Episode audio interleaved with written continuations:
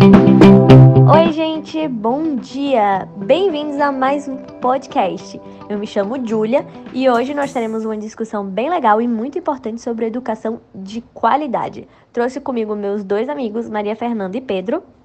E aí, galera? Oi, gente! E é isso, vamos começar. Educação de qualidade é um tópico bem recorrente. Inclusive, é um dos objetivos das, da ODS. Mas o que é ODS, Júlia?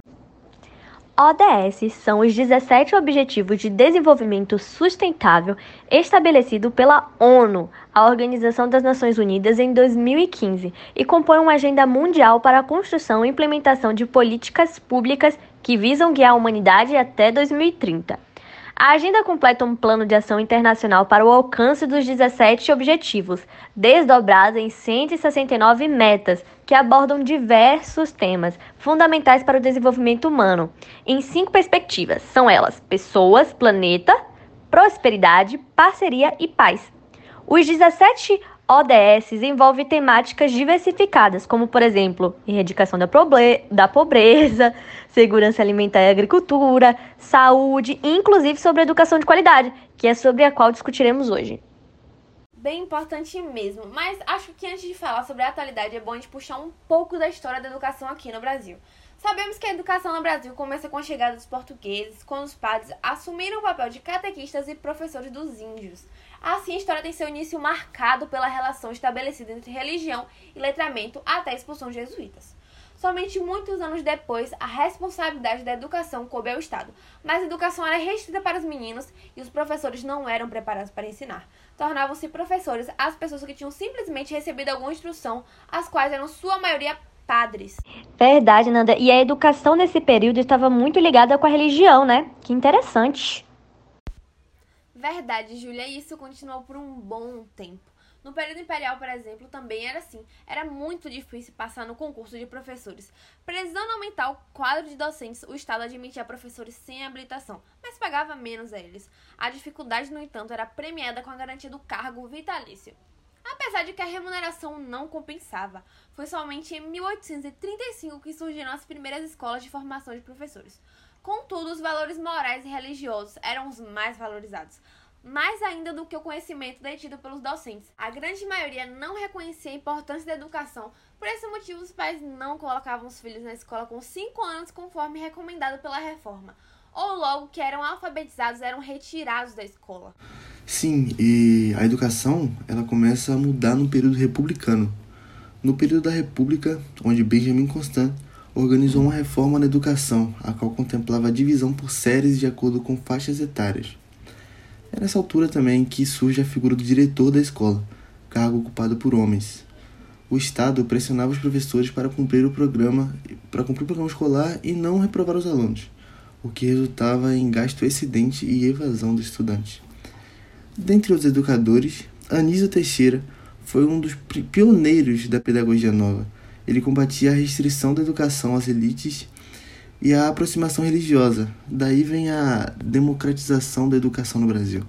E sabemos que o processo de democratização é um processo longo. E aqui no Brasil mesmo a gente enfrenta diversas dificuldades com o ensino público, principalmente no quesito qualidade e estrutura.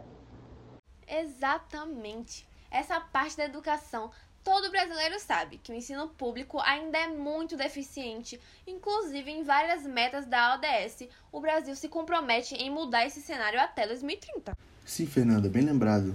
Na meta 4.1 da ODS, que todos podem pesquisar e ter acesso no site www.ipea.gov.br, o Brasil se compromete até 2030 garantir que todas as meninas e meninos completem o ensino fundamental e médio equitativo e de qualidade na idade adequada, assegurando a oferta gratuita na rede pública e que conduza a resultados de aprendizagem satisfatórios e relevantes.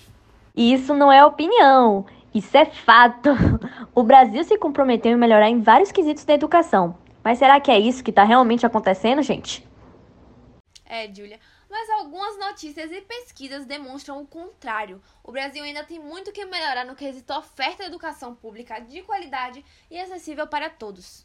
Bom, eu estava lendo uma notícia no site do G1, portal de notícias da Globo, né?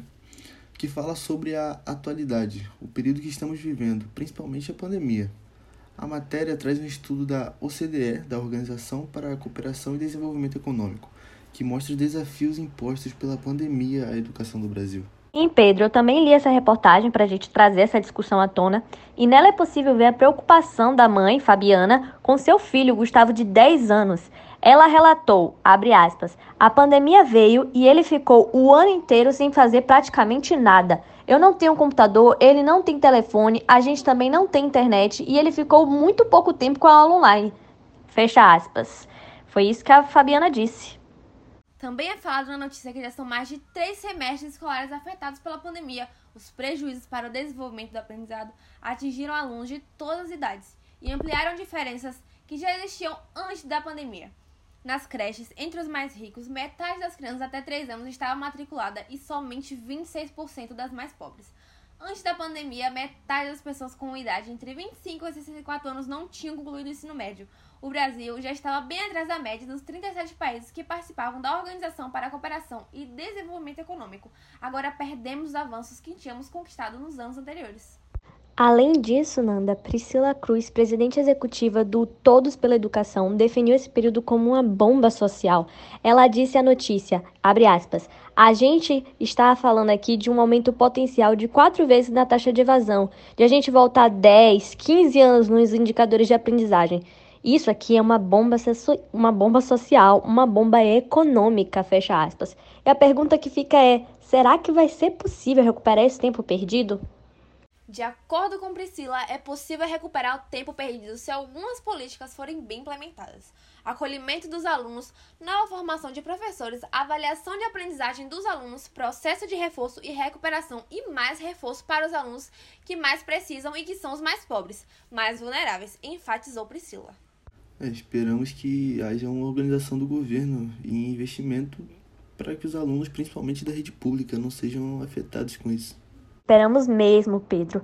Vamos esperar as cenas dos próximos capítulos para ver se o governo brasileiro se comprometerá com as coisas que prometeu.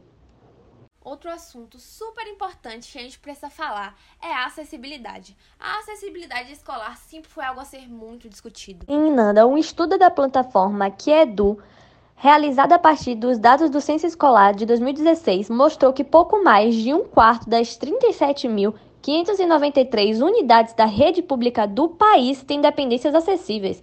Nas particulares, o número sobe para 35%, o que ainda é pouco.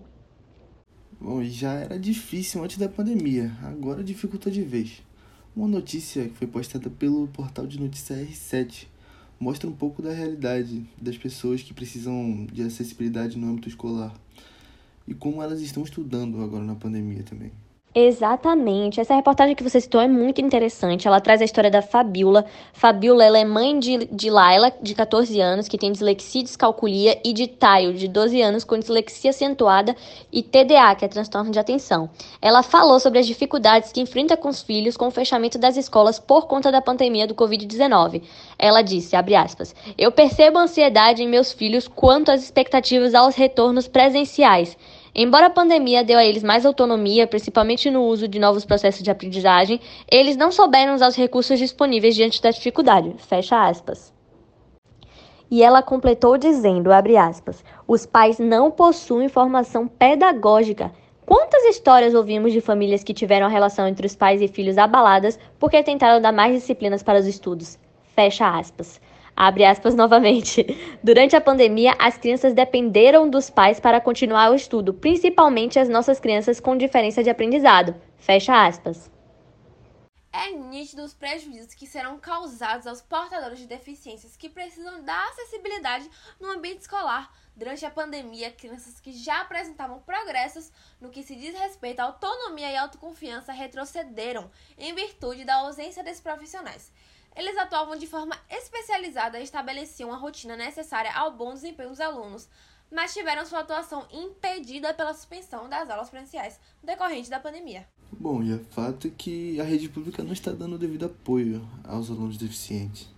Sim, exatamente. E de acordo com o site diversa.org.br, além das aulas da grade curricular, as escolas deveriam promover pequenos grupos de conversa entre os estudantes, promovendo também aulas extras para que as pessoas conseguissem tirar suas dúvidas sem terem vergonha de falar na frente dos colegas.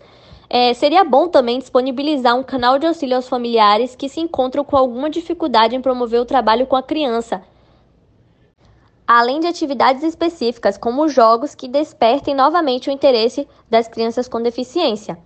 E, bom, não é bem isso que a gente está presenciando nesse momento, principalmente nas escolas públicas. Sim, Júlia, é muito importante que o governo federal e o Ministério da Educação em conjunto adotem medidas tanto para melhorar a qualidade do ensino de forma geral, quanto para o retorno das aulas presenciais, que em alguns estados já se encontra de maneira híbrida. Ou seja, é importante que medidas sejam tomadas, como as citadas aqui no podcast, para que os danos causados pela pandemia não agravem ainda mais o ensino que o Brasil oferece. Exatamente, pessoal. Foi muito bom conversar com vocês. Espero nos encontrarmos mais vezes. Então foi isso, galera. Esperamos as cenas dos próximos capítulos na história da educação brasileira. Esperançosos de que ela tome rumos melhores.